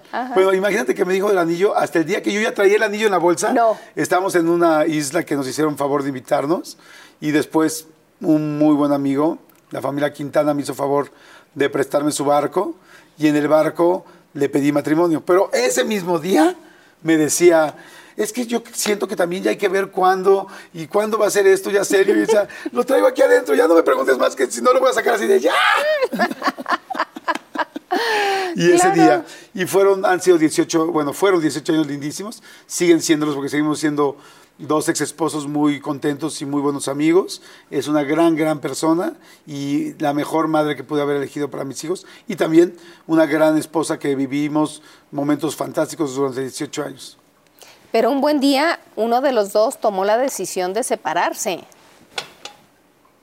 Un buen día nos separamos. Eh, yo soy ¿Por un- qué? empezó a haber como falta de cercanía, no había como mucha... mm, ¿Provocada por tu trabajo? Provocada un poco por mi trabajo, pero mucho más porque eran dos elementos. Mi trabajo y creo que ella estaba muy chica y le habían faltado vivir cosas. Entonces ella pues como que quería vivir más, yo al mismo tiempo también trabajaba mucho y empezamos como a platicar eso, esa situación empezó a alejarnos, alejarnos, alejarnos, hasta que llegó un momento donde dijimos, pues este... Ya eran desconocidos. Pues sí, no desconocidos, pero ya no tan conocidos. Y entonces dijimos, ¿sabes qué? Queremos que esto ya no está funcionando. Decidimos separarnos, fue muy fuerte para los dos, muy, muy fuerte. Yo soy una persona como muy cuadrada. Entonces, a los tres meses de que nos separamos, dijimos, ok, ya no hay regreso, ya no hay regreso. ¿Estamos seguros? Sí. Entonces, divorciémonos. Y ya cuando vimos los papeles, ella me decía, ¿cómo? ¿En serio? ¿Así ya los papeles? Yo, Pues ya sí. no hay manera, ¿no? Sí. No, ya no hay manera. De, ya, ya los dos estamos de acuerdo, sí. Hagámoslo de una vez antes de que haya problemas, antes de que, ok. Nos divorciamos y al cierto tiempo, este, pues como que las cosas empezaron como otra vez, vamos a vernos, vamos a vernos, vamos a vernos. Yo la verdad, yo ya estaba un poco desconectado. Yo empecé a tener una, una relación y este, y después de esa relación, eh, un día cenamos, como un año después, yo dije, ella me había pedido que cenáramos, yo la verdad, pues como ya estaba en otro canal, no sabía si, si era buena opción, pero de repente pensé y dije, a ver, si, ¿qué pasaría si nunca volvimos a hablar? Si nunca nos volvimos a decir nada. Entonces dije, no, ¿sabes qué? Creo que por la vida que hemos tenido nos merecemos una plática más seria. Claro. Y lo platicamos y ahí decidimos, bueno, más bien yo como que lo pensé y dije, híjoles, ella había trabajado mucho en ella, yo había trabajado mucho en mí, y entonces dijimos, volvamos a intentarlo. Y pues volvimos, volvimos a estar, la primera vez fuimos nueve años juntos, y la segunda vez otra vez nueve años juntos, y nos volvimos a casar. ¿Y por qué nos volvimos a casar? Pues por el hecho, yo siempre le dije, cuando nos divorciamos, yo le dije, son unos papeles. O sea, si en serio esto volviera a surgir, pues lo- los volvemos a firmar. Y así como le dije, así se lo cumplí. Y también yo decía, tuvimos otro hijo, nuestro más chiquito, y yo no quería que mi hijo, mi tercer hijo, tuviera ninguna diferencia con los primeros dos. Aunque legalmente, si tú reconoces a tu hijo, no hay ninguna diferencia. Sí, pero te entiendo. Dije, Sí. emocionalmente quiero que él sepa que sus papás estuvieron casados Sí, mientras lo tuvieron. Y así fue. claro, claro. Qué difícil cuando se toma una decisión de esa magnitud teniendo dos hijos. Sí es muy difícil y muy doloroso. Claro. pero tenía que suceder. Yo afortunadamente había escrito los libros de, de adolescentes y tenía muchísima información. Una gran amiga, Julia Borbolla, siempre estuvo muy cerca de mí, este, de nosotros. Teníamos a muchos psicólogos cerca, porque yo había entrevistado a más de 90 psicólogos para los libros. Entonces estamos asesoradísimos y el momento de hablar con mis hijos fue muy duro, pero muy firme y muy bien hecho. ¿Y cómo lo abordaron? Los sentamos en la cocina, Ajá. Les dijimos, su papá y su mamá ya no somos pareja, pero somos sus papás, nos vamos a divorciar nosotros, no de ustedes. Su papá y su mamá siempre van a estar para ustedes, los amamos. Su papá va a vivir en otro lado, pero va a estar siempre cerca de ustedes. Y este y, y les explicamos que los lazos de sangre no se pierden jamás, que la unión de sangre no se pierde, entonces que aunque su mamá y yo ya no estuviéramos juntos, nuestra línea consanguínea de su mamá y mía iba a ser eran ellos. dos nuevas familias, Sí. las cuales no hay forma de separar, y tanto e- su mamá, que es una mujer muy inteligente como yo, este, decidimos estar más presentes que nunca con ellos para que sintieran que no había pasado nada. Claro. Un, obviamente una terapia te ayuda, por supuesto, pero a la hora de que te enfrentas en la realidad de vivir solo a cierta edad, después de haber vivido cómodamente en una casa resolviendo todo, ¿cómo te enfrentas a eso? Ah, Eso fue durísimo.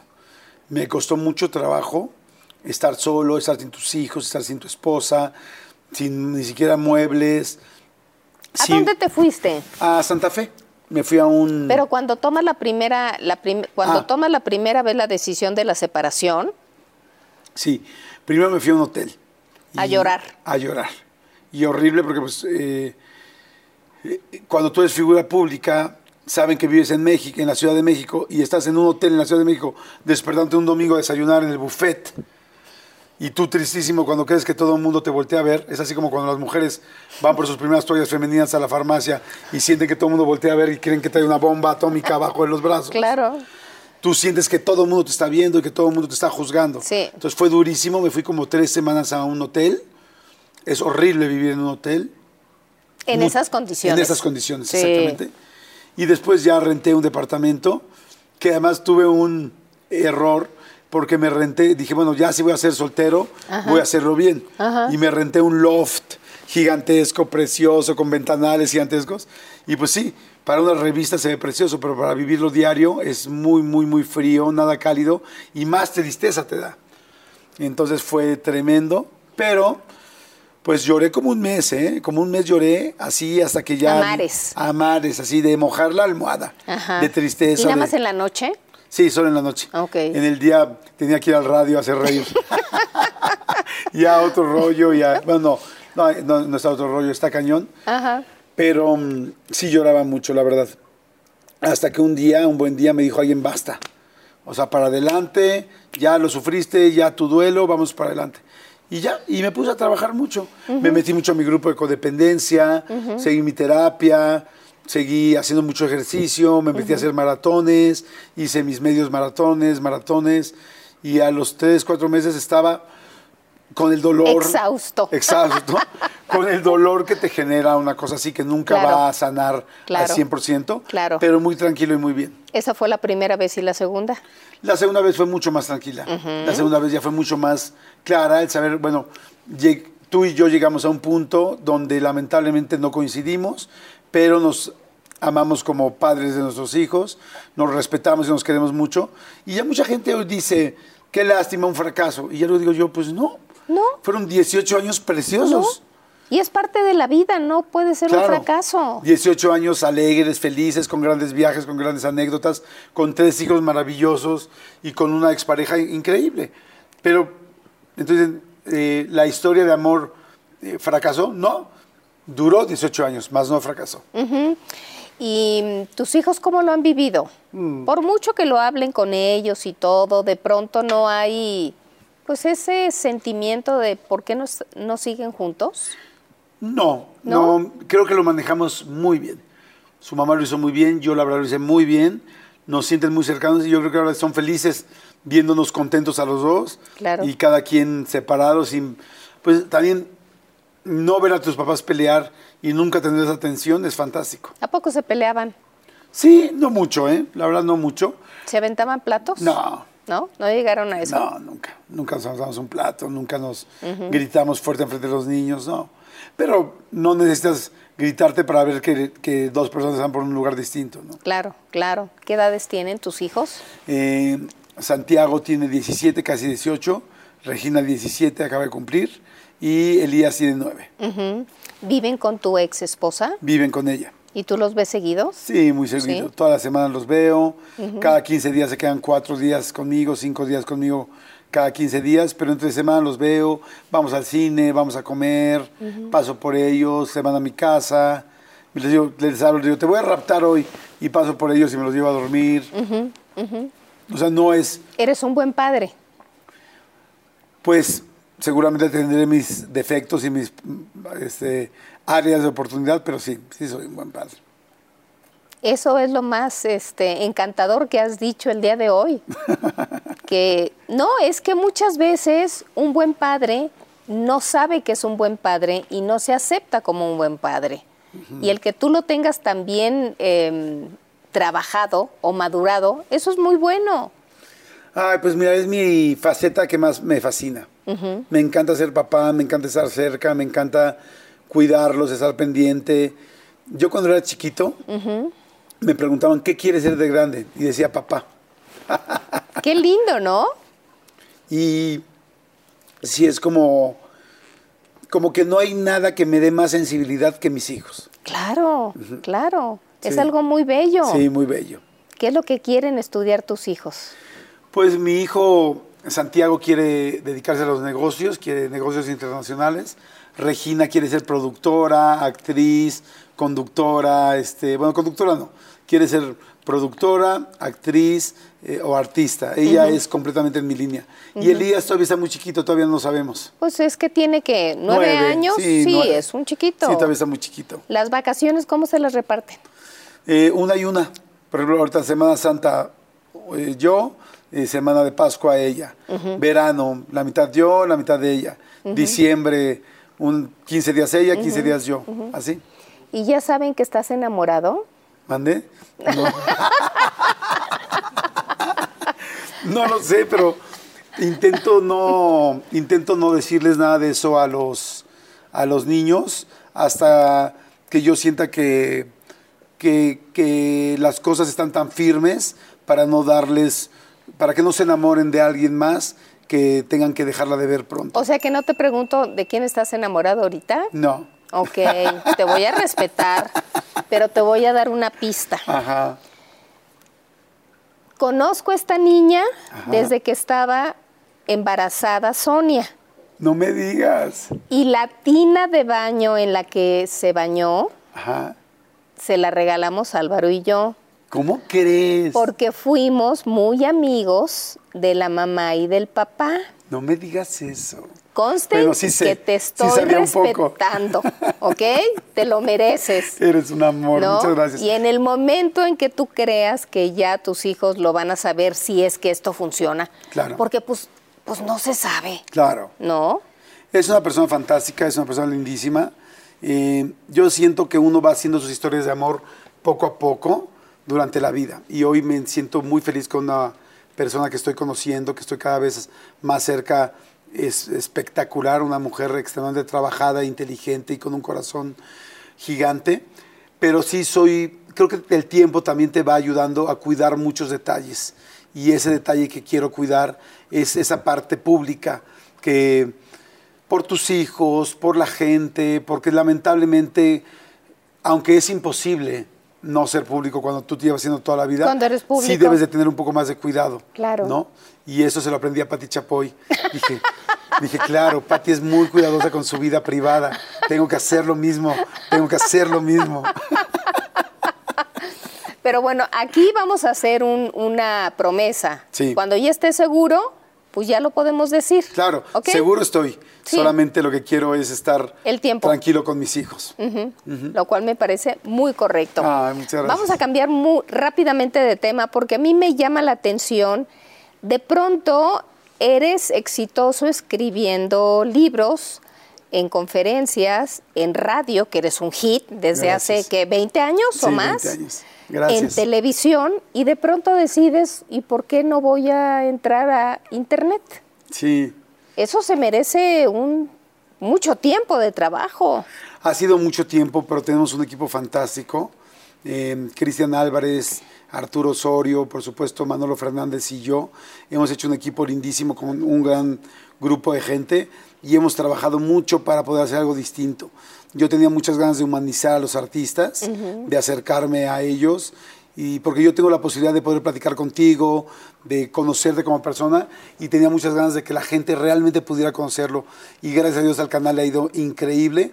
Y lo que más me importa más que los números, que sí me importan, pero más allá que eso, me importa que veo los comentarios de la gente y es, wow, no conocía a Pati Chapoy así, no conocía a The Rock, a Dwayne Johnson así, no conocía a Emanuel de tal o cual manera o a quien me digas, a Eugenio Derbez así, y eso es lo que me da gusto, porque yo que sí tengo la oportunidad de conocerlos así, me gusta como compartirlos. Claro, claro. Hay gente tan valiosa y de repente nada más los juzgamos por su trabajo y no saben lo demás que hay, ¿no? Fíjate que fue muy interesante, porque por un lado, eh, yo llevaba ya un año, no más, como dos años con mi canal de YouTube. Sí. Y nos iba bien, pero todavía no dábamos el salto, no tenía 90 mil seguidores. Y nos faltaba, nos faltaba, como que no pegaba nada y había intentado varias cosas. Y resulta que en medio de la pandemia, ese formato que habíamos hecho de entrevista uno a uno, Sí. que lo habíamos hecho en Unicable, eh, hay movimientos en la empresa y tienen que, tienen que, este, que quitarlo. Y pues porque en la pandemia fue una locura. Y entonces ahí nosotros tenemos una entrevista con Kalimba muy seria, que tenía muchos aspectos que evidentemente se hablaba de tanto del procurador, de tal, de muchas cosas, que la gente legal de Televisa pues le había tenido como mucho cuidado, como Claro. hay que quitar esto, Sí, hay que sí, quitar sí, esto, claro. hay que quitar. Y yo ya estaba un poco cansado de, es que hay que quitarle esto, pero es que hay que quitar el nombre del procurador. Le dije, ok, pero hay que quitar la palabra procurador. Le dije, no, no, si le quitamos eso es una grosería con mi invitado. o sea, si le quito eso es no sacarla. Porque no puedo hacerle esa grosería a un invitado que te está contando después de 10 años o 12 años lo que realmente pasó y que nadie sabemos, ¿no? Sí. O por lo menos su versión. Sí. ¿no? Y entonces cuando nos dicen ya no va el programa, decimos, híjole, está tremendo, pero pensamos, dijimos, es una gran oportunidad para intentarlo en YouTube. Y queremos ahí, buscamos ahí. No teníamos dinero para pagarle a la gente, hicimos un, un este, Zoom diciendo a la gente, oiga, a ver, no hay dinero, nos, nos acaban de quitar el programa, porque es lógico, están quitando muchos programas, no sabemos cómo se hace dinero en esta plataforma, pero como productores les prometemos que lo vamos a averiguar lo más rápido posible, que vamos a hacer el mejor trabajo que podamos y que antes de que nosotros como productores cobremos un peso, primero van a cobrar todos ustedes su sueldo original como se los pagaba Televisa. Si están, si están, sí puedo decir Televisa aquí, ¿verdad? Sí, claro. sí. y de repente así un foco rojo, ¿no? Así, así un puntito rojo. No, lo voy a editar, fue broma. 5, 4, 3, 2. Y, y entonces le decimos, hasta que ustedes ganen su dinero completo que les pagaba Televisa. Y entonces este, todo el mundo se quedó así. ¿Quién entra? Yo, yo, yo, Todos. yo, yo, todos entran. Empezamos, creímos que nos íbamos a tardar como un año en pagarle su sueldo y a los tres, cuatro meses No. pudimos pagarle a todo su sueldo íntegro. Maravilloso, Y de ahí empezó el canal, que no sabes la emoción que me da, no sabes cómo me gusta. Bueno, tu, tu entrevista es una entrevista fantástica, pero si no la han visto, por favor, vean Véanla. la entrevista de Patti Chapoy. Está preciosa, está lindísima. Y, este, y así ha habido mucha gente que ha ido a la entrevista. Y te digo, lo que me encanta es que mucha gente ve la entrevista y dice, ay, yo me caía bien tal persona, pero ahora me cae mil veces mejor. O tal persona no me caía y ahora que lo conozco como persona lo entiendo, me cae increíble. O tal persona este, siempre me pareció eh, no real y ahora por primera vez lo oigo hablando diciendo las cosas como son. Y eso a mí se me hace como un regalo porque yo no hay una persona que no siente en la entrevista que no la admire. Entonces, si tú sientes a alguien que admiras, te encantaría que los demás lo puedan ver como lo ves tú. Claro. Y entonces por eso me encanta y el canal, gracias a Dios, le ha ido muy bien. Nos han, ya ahorita eh, nos dio YouTube el título de la entrevista en español más vista en todo Internet. Y eso pues en español es fantástico. Entonces estamos soñados y muy agradecidos y con gente como tú, que no da normalmente una entrevista y que te hace el favor de dártela, pues agradeces mucho eso y eso la gente lo ama. Por supuesto. Oye, Jordi, tienes todo, profesionalmente hablando. Eres un hombre tremendamente creativo. ¿Te das tiempo para ti, para no hacer nada de pronto? ¿Para Mm. descansar un poquitín? acabas de tocar el talón de Aquiles. Este, cuando descanso, normalmente descanso o con mi pareja o con, mi, o con mis hijos. Entonces, pocas veces me doy tiempo a mí, pero cada vez lo estoy haciendo mejor.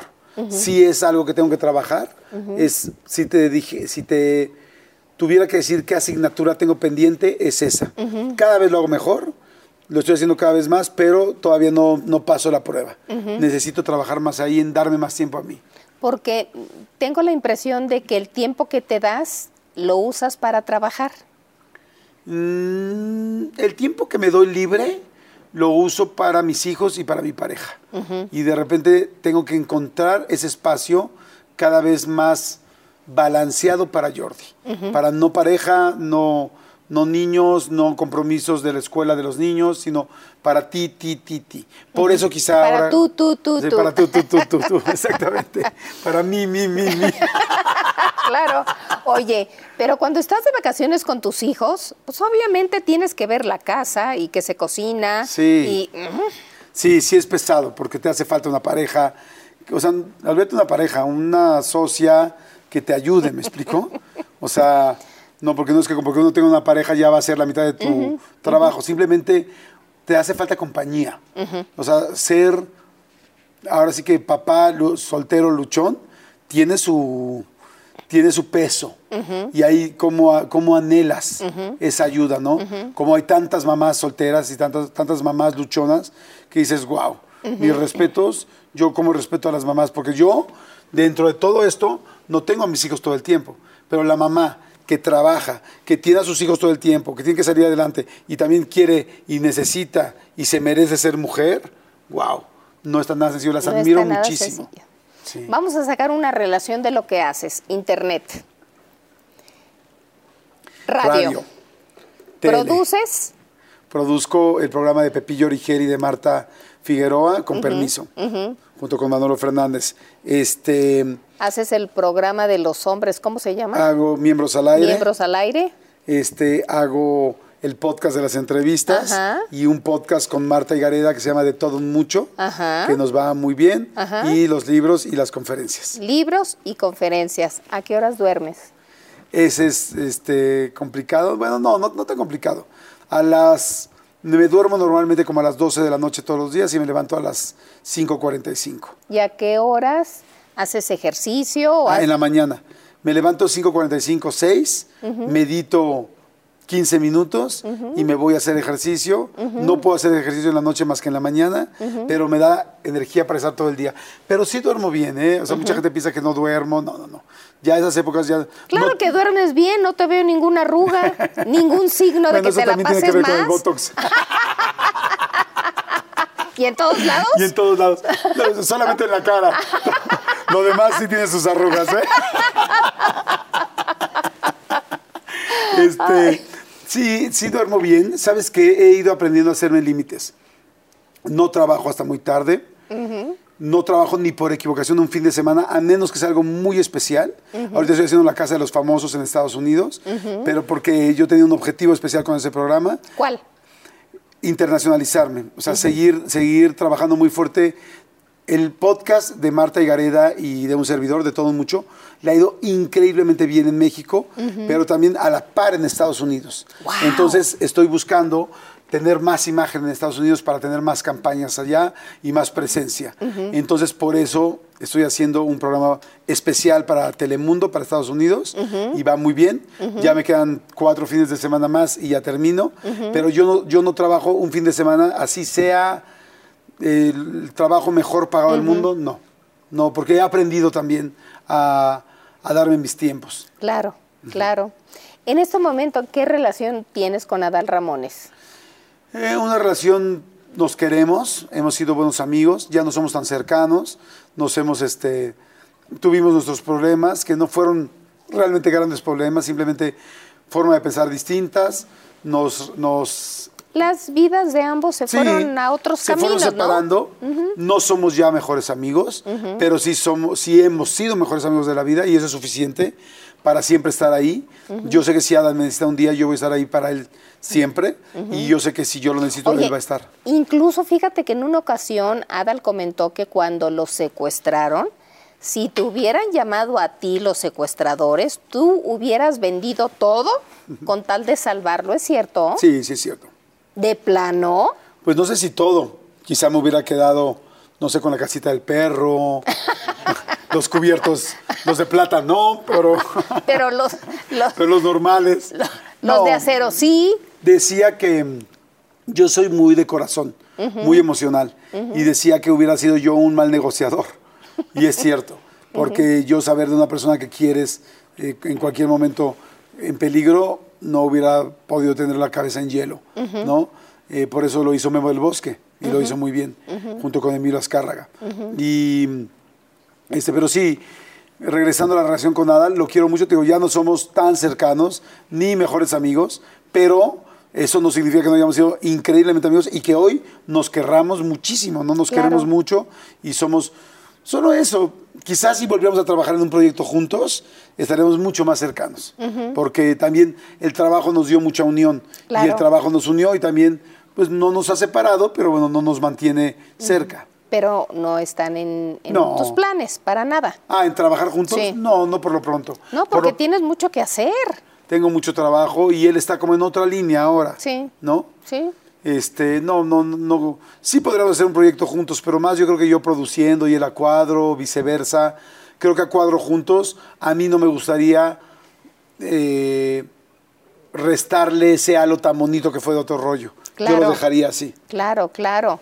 Y cuando termina otro rollo, tú ya decides no tener ninguna exclusiva con Televisa. Sí, sí, sí. Ya he decidido no ser exclusivo de Televisa. Sí estoy evidentemente agradecido, sigo trabajando en Televisa. Claro. Ya, ya cumplí 30 años de trabajar en Televisa y amo a Televisa sobre todas las cosas porque es quien me ha dado la oportunidad de, de que me conocieran, de cambiarme la vida, de que la gente pudiera conocerme como, como conductor.